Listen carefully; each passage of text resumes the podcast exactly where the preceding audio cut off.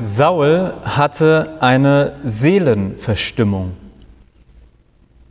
Saul war König von Israel und in dem eben gehörten Text aus 1 Samuel 16, Vers 14 heißt es, von Zeit zu Zeit quälte ihn aber ein böser Geist, der seine Stimmung verfinsterte. Ein böser Geist, der die Stimmung verfinstert. Manchmal wird gesagt, dass Saul Depression hatte. Ich bin da vorsichtig und sage später dazu mehr. Was im Text steht, ist, Saul hatte einen bösen Geist, der die Stimmung verfinstert. Vielleicht ist es bei dir ja auch so wie bei Saul, dass du das Gefühl hast, da kommt von Zeit zu Zeit etwas über mich, was meine Stimmung verfinstert. Ich nenne es jetzt einfach mal Seelenverstimmung, auch wenn es dieses Wort, glaube ich, nicht gibt. Und dann, was machst du, was machen wir, wenn so eine Seelenverstimmung über uns gekommen ist? Die Lösung bei Saul war, es wurde ein Hafenspieler gesucht. Gefunden wurde David. David wird später der Nachfolger von Saul und zu König David. Jetzt ist er aber erstmal vor allem ein Hafenspieler. Regelrecht angestellt anscheinend. Und es heißt, auch in diesem eben gehörten Text aus Kapitel 16, Vers 23, dass immer, wenn dieser böse Geist über Saul kam, dann, Zitat, nahm David die Harfe zur Hand und spielte. Da konnte Saul befreit aufatmen und es ging ihm besser, denn der böse Geist hatte ihn verlassen. Ein böser Geist, der die Stimmung verfinstert, das könnte alles Mögliche bedeuten, von Depression bis schlechte Laune. Wenn ich es Seelenverstimmung nenne, dann meine ich damit, ich glaube, dass wir alle es auf irgendeine Form kennen, dass wir manchmal verstimmt sind, dass unsere Seele verstimmt ist. Jetzt feiern wir heute Hafenstimmung Gottesdienst. Der heißt so, weil es viel Hafenmusik gibt. Der heißt aber auch so, weil wir in der Vorbereitung festgestellt haben, vermutlich ist es mit uns, mit unserer Seele auch ein wenig so wie mit einer Harfe. Ehrlich gesagt hatte ich natürlich keine Ahnung von der Harfe als Instrument, aber Ruth hat mir ein paar Informationen zugespielt. Und du sagtest, die Harfe ist ein ziemlich empfindliches Instrument. Es gibt zu viel und zu wenig Spannung. Die Harfe muss auch ganz bewusst entspannt werden. Wenn die Temperatur nicht passt, also wenn es zu kalt ist, zieht sie sich zusammen. Wenn es zu warm ist, dehnt sie sich aus. Die Harfe lässt sich von äußeren Umständen verstimmen. Genauso wie wir. Genauso wie auch schon Saul in der Bibel. Es gehört zu uns und unserem Leben dazu, so wie es zum Wesen der Harfe, wenn man das so sagen kann, dazugehört. Verstimmungen, Seelenverstimmungen.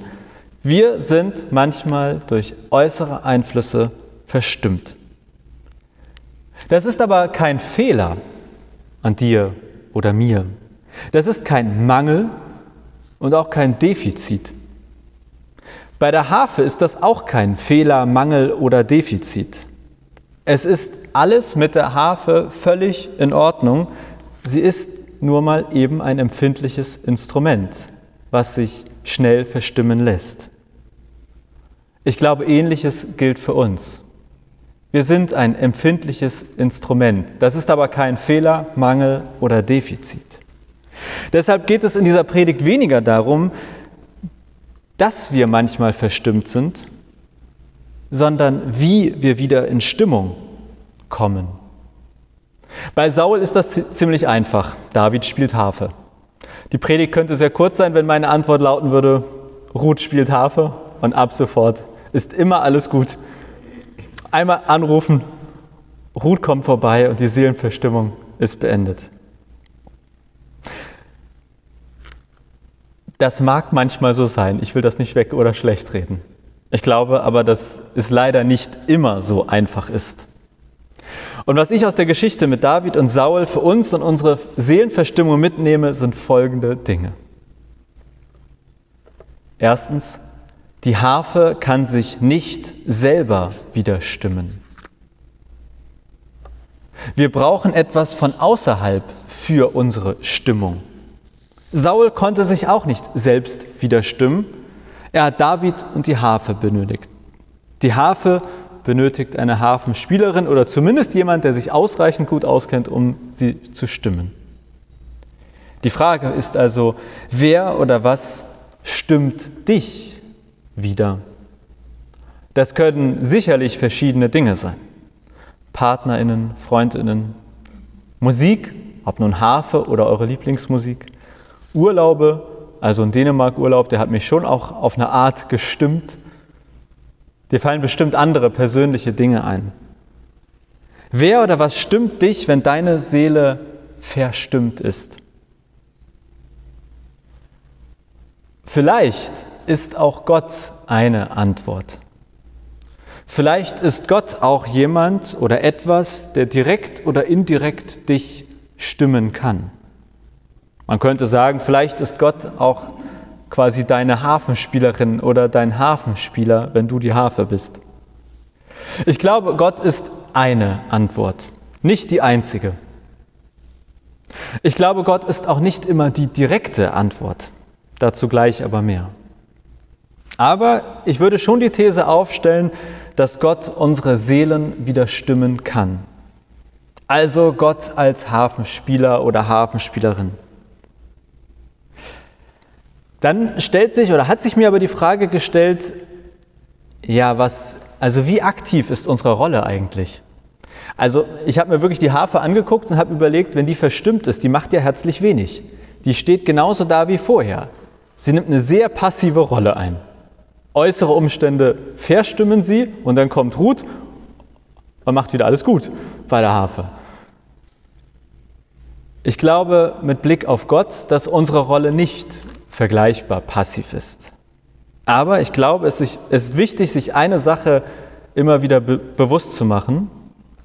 Zweitens, die Stimmung geschieht an uns.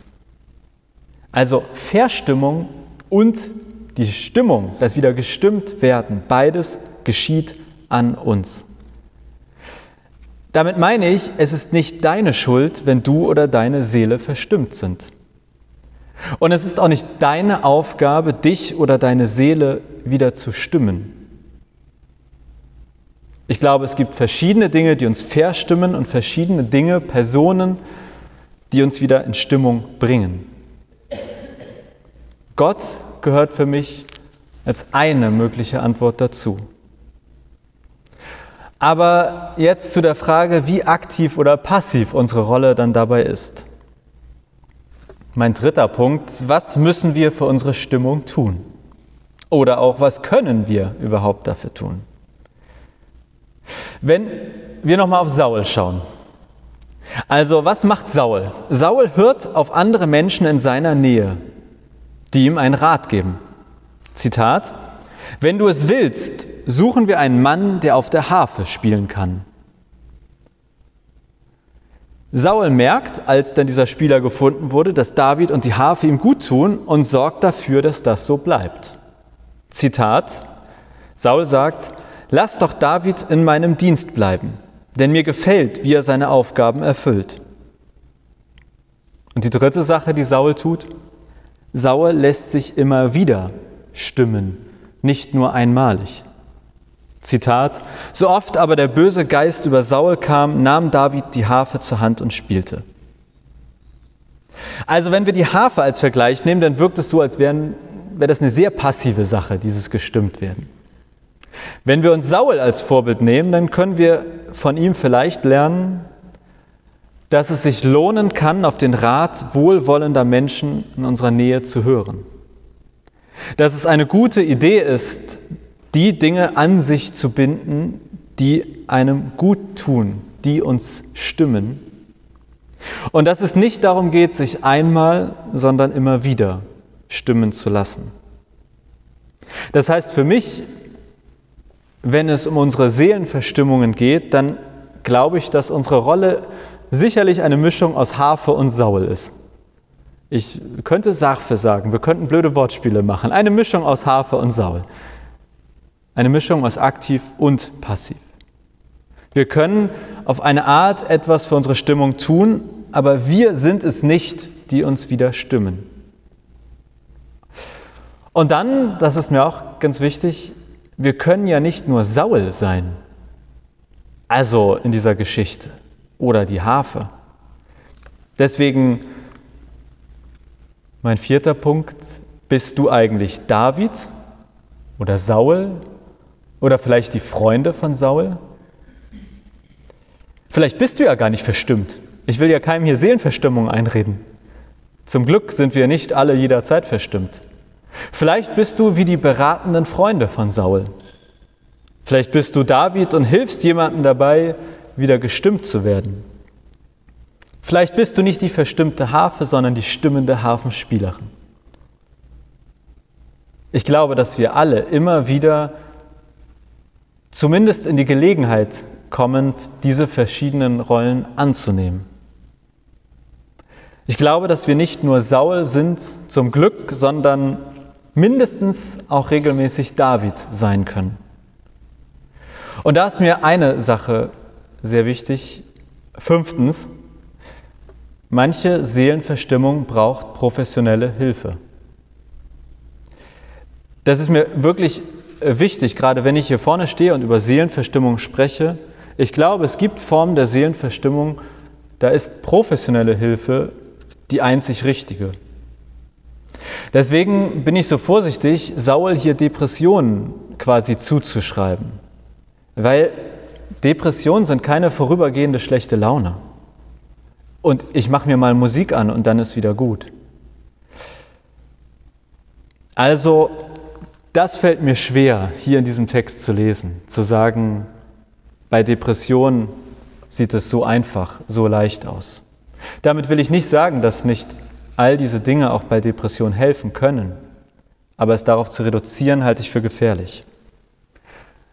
Ich würde auch sagen, ja, ich glaube, dass Gott uns helfen kann, auch wenn wir schwer psychisch erkrankt sind, zum Beispiel durch einen richtig guten Therapeuten oder eine richtig gute Therapeutin. Also wenn wir darüber sprechen, wie kann Gott helfen, dann glaube ich, dass die Antwort nicht lautet, Gott ja oder nein, professionelle Hilfe oder Gott, Therapeut oder Gott, sondern dass es ganz häufig Hand in Hand geht. Deswegen, wenn wir die Freunde von Saul sind, dann kann ein sinnvoller Rat sein, einem betroffenen Menschen zu raten, sich professionelle Hilfe zu suchen. Dann ist die Harfe aus der biblischen Geschichte, dann ist David aus der biblischen Geschichte quasi ein Therapeut, eine Therapeutin. Also wenn ich sage, dass Gott unsere Seelen stimmen kann, dann glaube ich zumindest, dass er das auch mit professioneller Hilfe tun kann. Ich meine aber auch andere Dinge und um die geht es jetzt. Wie geschieht Seelenstimmung durch Gott? Ich hatte vorhin schon gesagt, ich glaube, dass es direkt und indirekt geschehen kann. Direkt, damit meine ich, also ohne irgendwie was dazwischen oder nur ganz wenig dazwischen. Indirekt wäre durch einen Menschen. Ganz oft ist es aber, glaube ich, gar nicht so klar zu trennen. Beispiel. Ich bete und spüre etwas. Vielleicht eine innere Stärkung. Vielleicht spüre ich eine Art Energie, die mich durchfließt. Ein wärmendes Gefühl. Vielleicht wart ihr schon mal in einer stillen, auch möglichst leeren Kirche also wenn ihr bei uns zur offenen Kirche kommt, die ist meistens leer und still. In manchen anderen Kirchen in der Innenstadt kann es ja auch ein bisschen wuselig sein. Aber Stille bewusst aufsuchen, ob nun zu Hause, draußen, in einer Kirche. Und das Gefühl haben, ich bin gerade nicht alleine hier.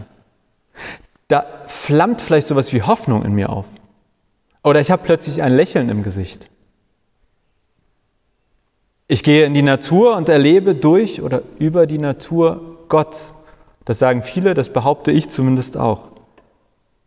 Das kann der Sonnenschein sein, der einem ins Gesicht fällt, das Vogelgezwitscher, eine beeindruckende Landschaft, auf die man einfach blickt.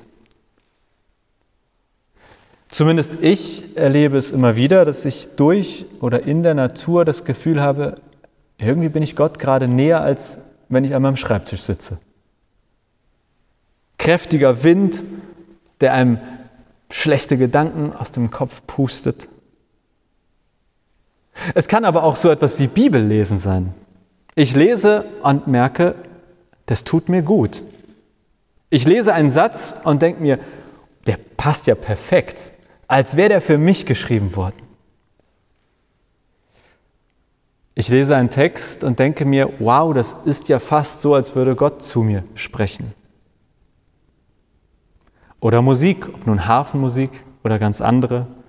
Also ich höre ja gerne Helene Fischer Musik, ob, da bin ich jetzt etwas skeptisch, aber deine Lieblingsmusik, du machst sie an und vielleicht merkst du direkt, meine Stimmung steigt. Manchmal ist es der Text, manchmal ist es die Musik. Das kann ein christlicher Text sein, das kann auch ein herrlich weltlicher Text sein.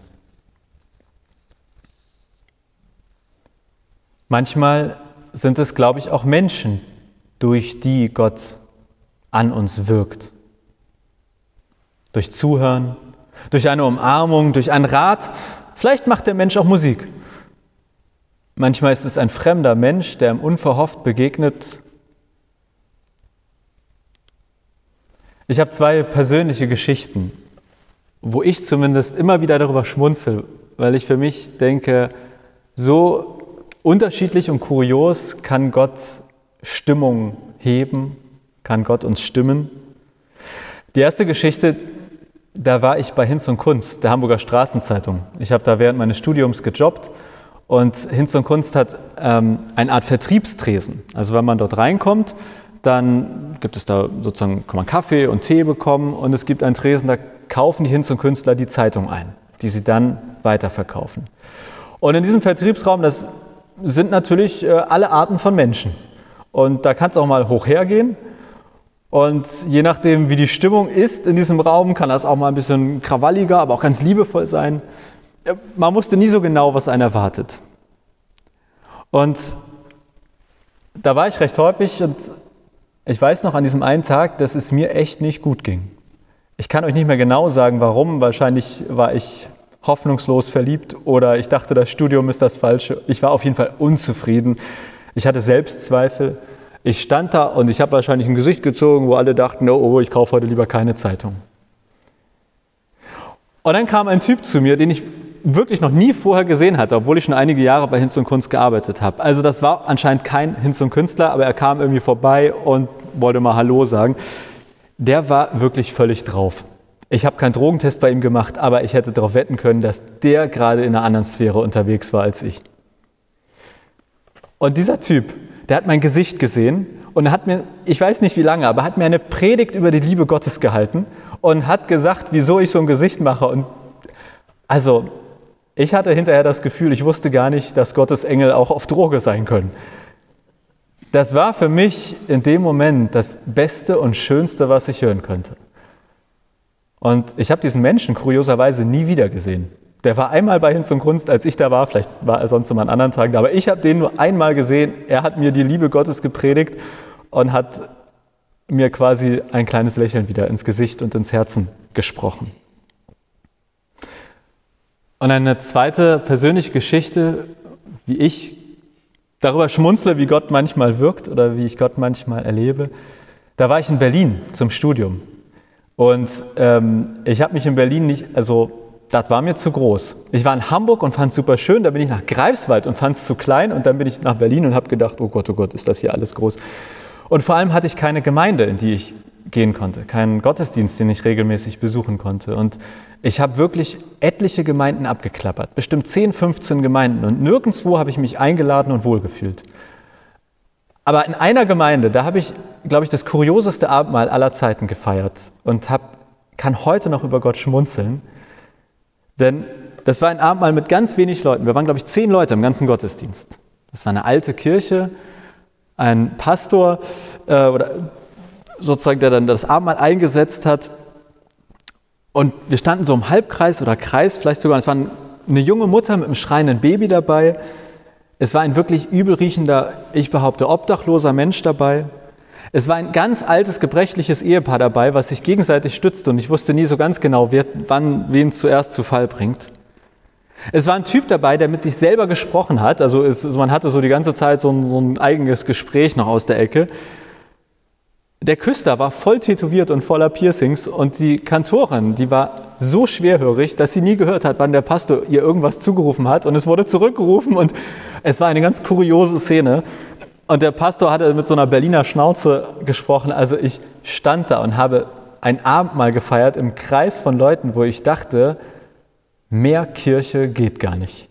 Also diese Ansammlung an Menschen, die sich hier wahrscheinlich zufällig an diesem Sonntagmorgen getroffen hat und Abendmahl feiert. Keiner von denen hat was zu mir gesagt. Es kam keine Stimme vom Himmel, aber ich hatte das Gefühl, Gott zeigt mir gerade, wie seine Gemeinde aussieht und wie wenig es braucht, um Abendmahl zu feiern in einer ganz herrlich bunten Gemeinschaft. Ich bin so gestimmt nach Hause gegangen, aufgrund dieses Kreises an Leuten, mit denen ich da Abendmahl gefeiert habe und was das für mich bedeutet hat. Ich bin nach dieser Hinz- und Kunstgeschichte so gestimmt nach Hause gegangen. Meine Erfahrung ist, Gott kann unsere Seelenverstimmung wieder stimmen. Auf direkte und indirekte Art. Ich glaube, dass eine Trennung in das war Gott oder das war die Welt, das ist professionell, das ist irgendwie, dass das häufig keine sinnvolle Trennung ist. Gott wirkt durch unsere Umwelt, durch die Menschen um uns herum. In der Geschichte mit Saul, da kommt auch keine Stimme vom Himmel. Es gibt kein Wunder. Da kommt ein Typ und spielt Harfe. Wie wirkt Gott an unseren Seelen? Nicht immer groß und aufregend, sondern auch klein und unscheinbar. Wie merken wir, ob Gott wirkt oder ob das Gott war, der da gewirkt hat? Ich glaube, das ist immer eine Frage der Interpretation. Und auf die Gefahr hin, dass ihr diesen Witz schon kennt, ich erzähle ihn in aller Kürze, ist auch eigentlich kein Witz, aber ich erzähle diese Kurzgeschichte trotzdem. Es geht um einen Mann, der ertrinkt.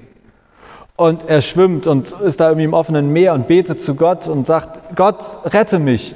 Und dann kommt irgendwie die Rettungswacht mit dem Hubschrauber und wirft ein Seil runter und sagt, komm hoch. Und er sagt, nein, ich habe gebetet, Gott rettet mich. Und dann fliegt der Hubschrauber wieder weg. Und dann kommt ein Rettungsboot und will ihn retten. Er sagt, nein, Gott rettet mich, ihr braucht mich. So geht das irgendwie ein paar Mal. Und am Ende stirbt der Mann. Und im Himmel trifft er auf Gott und fragt ihn, warum hast du mich nicht gerettet? Und Gott sagt, du, ich habe dir einen Hubschrauber geschickt, ich habe dir ein Boot geschickt und du wolltest nicht. Das ist jetzt in aller Kürze etwas flapsig erzählt, ist nicht lustig, aber ich glaube, so ähnlich ist es mit unseren Seelenverstimmungen auch.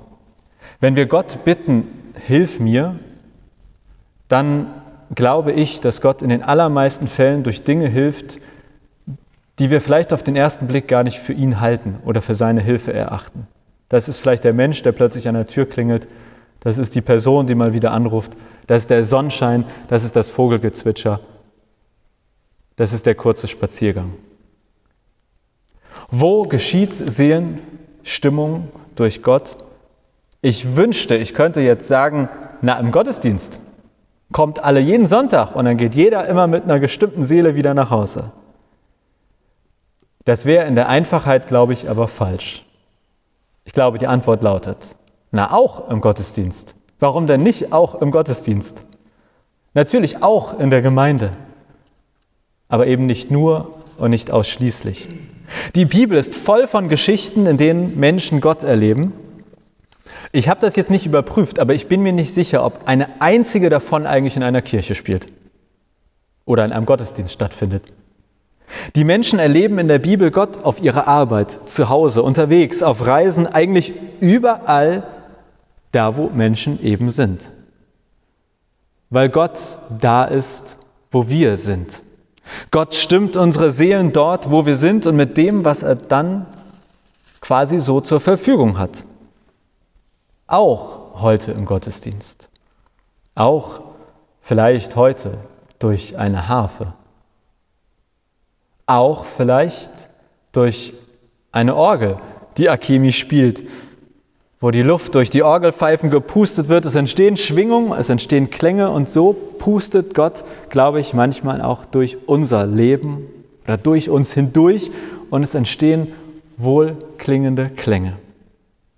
Vielleicht stimmt Gott dich durch die Musik, die Akemi macht, durch das Hafenspiel von Ruth, vielleicht durch ein Kerzenanzünden am Kerzentisch, vielleicht durch ein gemeinsam gesprochenes Vaterunser, vielleicht durch Abendmahl, das wir gleich feiern.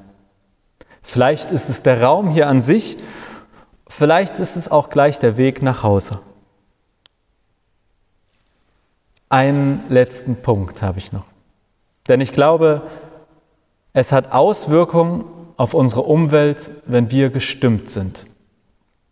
Ich glaube, es hat Auswirkungen auf uns, wenn wir gestimmt durch die Welt gehen. Wir singen gleich einen Kanon. Also mal gucken, wie gut wir das hinkriegen. Ich sitze ja hier in der Chorfraktion Ecke. Ich bin schon ganz froh, dann kann ich mich hoffentlich bei euch einklinken, weil ich bin ja nun wirklich nicht der, der Sänger vorm Herrn. Aber wir singen gleich einen Kanon. Und so ein Kanon, der wird ja ehrlicherweise umso schöner, je mehr von uns gestimmt singen, je mehr von uns in Stimmung singen. Und ich glaube, dass das wie eine Art Bild dafür ist, dass unsere Welt eine bessere ist, je mehr von uns gestimmt durch diese Welt gehen. Denn unsere Stimmung klingt in der Welt nach. Unverstimmte Menschen klingen auch, aber eben nicht so gut. Und je unverstimmter, desto schwieriger ist es zuzuhören. Also ein völlig verstimmtes Instrument, das kann regelrecht wehtun. Während ein, das exakt gleiche Instrument richtig gut gestimmt eine reine Wohltat sein kann. Es liegt nicht am Instrument, sondern nur an der Stimmung und natürlich auch ein bisschen an dem, der spielt. Aber das lassen wir jetzt mal außen vor. Stellt euch ein Orchester vor. Wir hatten gestern Abend hier Orchesterkonzert. Ich weiß nicht, ob jemand von euch da war. Stellt euch vor, wie wunderbar so ein großes, gestimmtes Orchester klingen kann und was das für ein Kraut und Rüben ist, wenn alle ungestimmt durcheinander spielen. Ich glaube, dass wir als Christinnen, als Gemeinde quasi Gottes Orchester sind. Ein gestimmtes, durch Gott gestimmtes Orchester, das Freude in die Welt bringt. Hoffnung, Liebe, Zuversicht. Im wahrsten Sinne des Wortes gute Stimmung. Und deshalb lasst uns immer wieder von Gott stimmen lassen. Und dann lasst uns als von Gott gestimmtes Orchester gemeinsam in den Stadtteil, in unsere Familien oder in die Welt hinausgehen. Ein gestimmtes Orchester sein für all die Menschen, mit denen wir zu tun, zu tun haben. Die Bibel nennt das, glaube ich, dann Reich Gottes. Nennen wir es heute gute Stimmung. Gottes Idee für uns und diese Welt ist eine gut gestimmte Welt ist ein gut gestimmtes Orchester. Und ich glaube, er stimmt uns auf vielfältige, bunte und immer wieder überraschende Art und Weise. Es wäre natürlich perfekt, wenn jeder von euch jetzt ein Instrument dabei hätte und wir das Orchester nachstellen können. Hat aber leider nicht jeder. Deswegen nutzen wir jetzt das Instrument, was man immer dabei hat, unsere Stimme, und singen einen Kanon. Ruth wird uns anleiten und wird uns da bestimmt sicher durchführen. Und ihr findet den Text für den Kanon gleich vorne am Beamer und in euren Gottesdienstzetteln.